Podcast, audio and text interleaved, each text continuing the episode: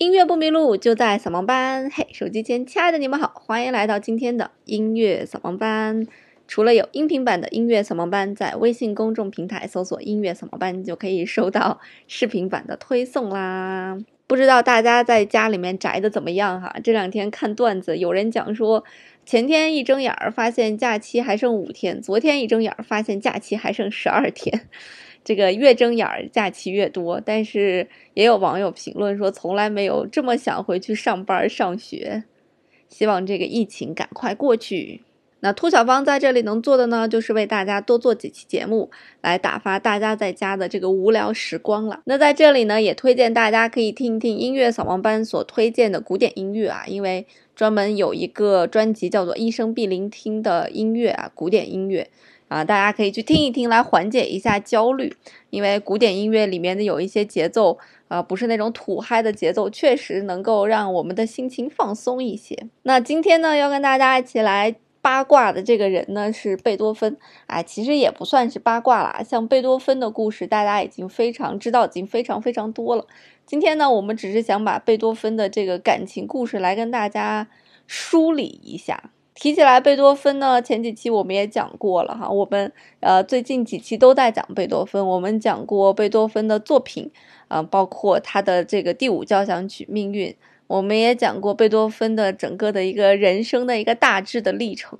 那我们也讲过贝多芬和莫扎特的一个对比，哈，曾我记得曾经对比过两期。啊，一期叫做为什么是这个乐圣贝多芬而不是乐圣莫扎特？还有一期呢，就是贝多芬和莫扎特到底谁更牛？那我推荐大家可以听听这两期节目，来更加的了解贝多芬一些。今天呢，我们来讲贝多芬呢，就是他的感情经历了。其实贝多芬的每一段感情经历呢，不管他开始也好，结束也好。好像都让他写了一些作品，最最有名的两首作品呢，一首就是《致爱丽丝》，一首就是《月光奏鸣曲》了。而这一生和贝多芬谈过恋爱的小姐姐呢，真的是数不胜数啊。传说呢，贝多芬虽然长得不英俊吧，这个贝多芬长什么样子哈，就经常有描述贝多芬就是一头雄狮，头发非常的杂乱，也不修边幅，而且他在创作起来的时候，就是在写东西的时候就。就就不认人，然后就随便写，然后家里面也非常的凌乱，哎，而且不修边幅，桀骜不驯，就是有一种不怒而威，就是一一头雄狮，再加上他那个发型，所以就让很多人看了就不太敢接近他。那贝多芬二十多岁的时候呢，就开始耳聋，然后就和人群疏离，就变得比较孤僻。那么到了晚年的时候，基本上已经全聋了，所以到晚年呢，他的那个性格。更加的比较偏执、暴躁和易怒，据说连他身边的这些崇拜他的人都受不了他的这个脾气。而且听贝多芬的这个作品，就是特别慷慨激昂啊，情绪特别饱满，你大概也能感受到贝多芬整个人的性格就是这样一个性格。而且我觉得从心理学的角度来来讲，就是从武志红所说的原生家庭的这个角度来讲哈，那贝多芬的原生家庭呢，又是从小被爸爸这个打骂长大，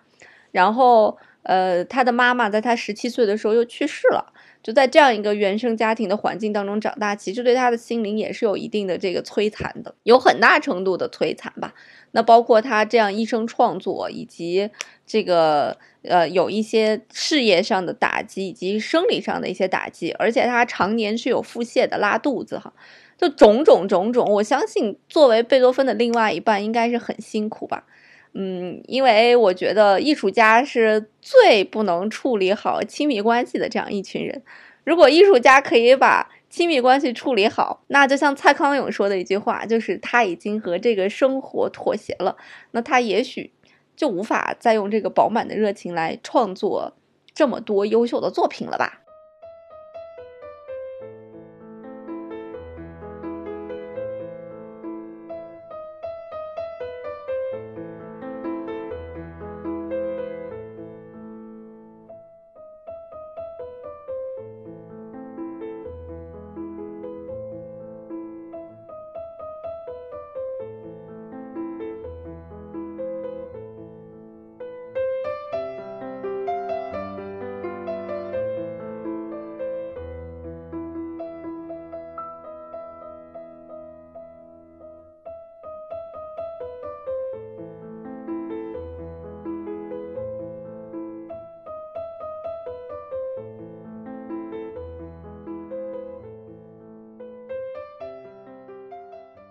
刚才我们听的这段音乐，应该是很多垃圾车 用的音乐吧，叫做《致爱丽丝》，是贝多芬其实所有作品里面最没有，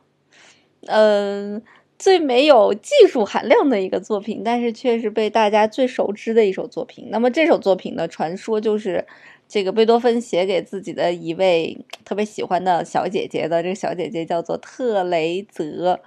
呃，为什么献给特雷泽，然后却献给了爱丽丝呢？就有人讲说，因为贝多芬喝完酒之后把小姐姐的名字写错了，就写成了致爱丽丝了。那也有人讲了，说爱丽丝呢是贝多芬对特雷泽的爱称。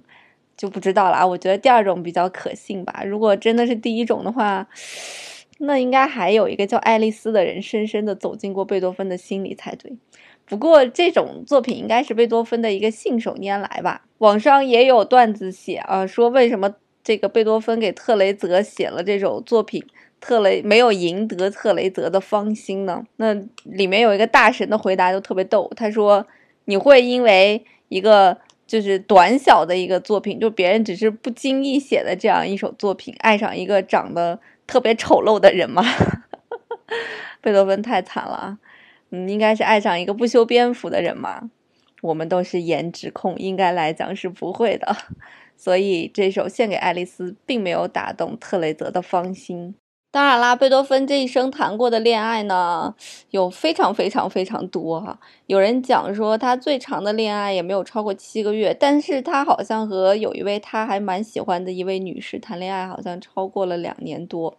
啊，不纠结这些了。总之呢，尽管他每一段恋爱持续的时间都不长，但是每一段恋爱都是热恋。所以他的好友就曾爆料贝多芬说，贝多芬无时无时无刻不在恋爱，而且总在热恋当中。所以可想而知，贝多芬对这个感情的热度的这样一个渴求，也可以足以显示出来他为什么没有去去去结婚。但也有一些资料上面显示说说因为。贝多芬他本人觉得这个结婚好像有一点这个亵渎他的女神的意思，所以就没有走进婚姻的殿堂。但是我还是觉得，对于一个如此有热情、饱满的热情的音乐家来讲，走进婚姻的这种责任与平静，可能是这个音乐家不想不想要的吧。那如果大家想要去看贝多芬的传记呢，有两部电影，一部叫做《复制贝多芬》，一部叫做《不朽真情》。但是这两部并不是完全贝多芬的传记啊，就有一些故事色彩在里面，所以大家也不不要完全的当真。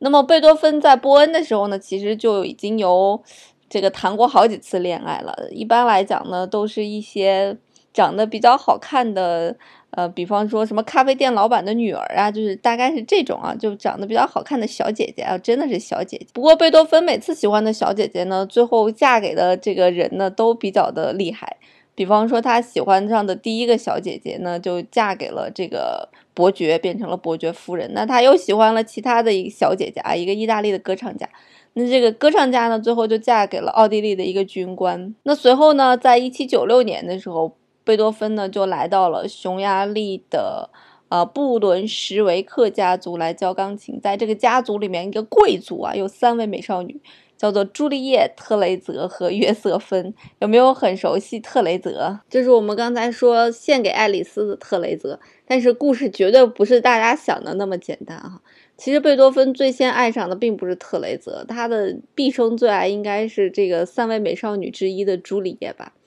那个时候，贝多芬正经历着耳聋最严重的时期，然后并且写下了自己的非常有名的那个遗嘱，他已经不想活在人世了。但是这时候，朱丽叶出现了，温暖了贝多芬的心啊！贝多芬曾经给自己的好友写信说：“说最近我的生活渐渐有了光彩，这个就是爱情的力量啊！”他说：“这种变化是一个可爱又迷人的姑娘带给我的，我爱她，而她也爱我。我有生以来第一次预感到我们的婚姻将是多么的幸福。”然后呢？不幸的是，他就向朱丽叶求婚了。更不幸的是，由于朱丽叶人家是贵族嘛，肯定不能答应他，所以坚决反对。第二年，朱丽叶就嫁给了一个伯爵。那也是因为朱丽叶结婚之后呢，贝多芬才迷上了特雷泽的，然后才给特雷泽写了那个献给爱丽丝。据贝多芬传里面说，两个人是订婚了哈，但是，呃，最终两个人还是无果。然后继续还有一个最小的女儿叫做约瑟芬，是不是还没有被霍霍？那这个时候呢，这个家族最小的这个约瑟芬呢，也跟贝多芬有了感情。啊，但是非常不幸的是呢，这个约瑟芬在父母的逼迫下，嫁给了一位比她大好像将近三十岁的一个伯爵吧，然后婚后生活也不幸福。据说这个约瑟芬和贝多芬一生都有联系，就是，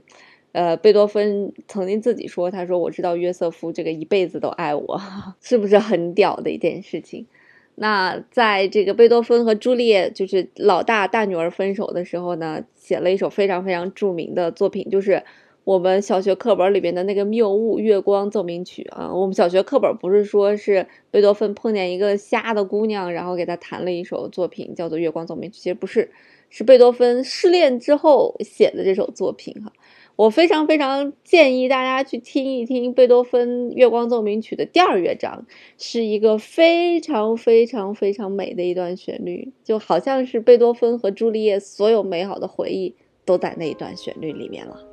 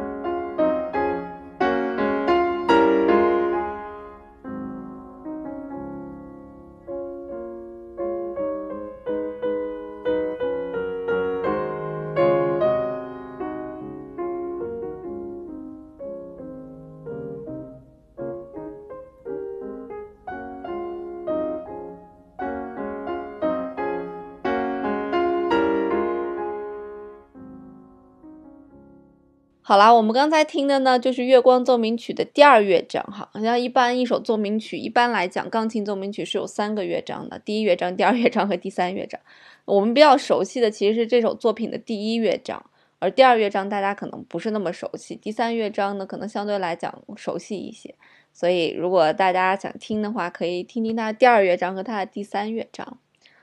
那么，贝多芬在告别了这个三姐妹之后，后面其实还有很多。这个恋爱啊，比方说跟诗人的妹妹谈恋爱啊，再比方说晚年的时候也有一些如少年般的恋爱哈，但让人让我们觉得比较刻骨铭心的应该是这三段恋爱了吧？因为也有学者猜测说说很有可能，因为贝多芬一生未娶嘛，所以他没有后代。那也有人讲说这个有可能，呃，那个匈牙利的。三个闺女里面的最小那个女儿，也就是约瑟芬呐，她的这个小女儿很可很可能是贝多芬的私生女，这个我们就不得而知了。因为这个小女儿非常有音乐的天赋，而且这个个性很像贝多芬。好啦，那我今天想跟大家介绍的这首作品，其实并不是贝多芬的《月光》，也不是贝多芬的《献给爱丽丝》啊，这两首都太常见了。我想跟大家一起来听一听贝多芬的 F 大调第二小提琴浪漫曲。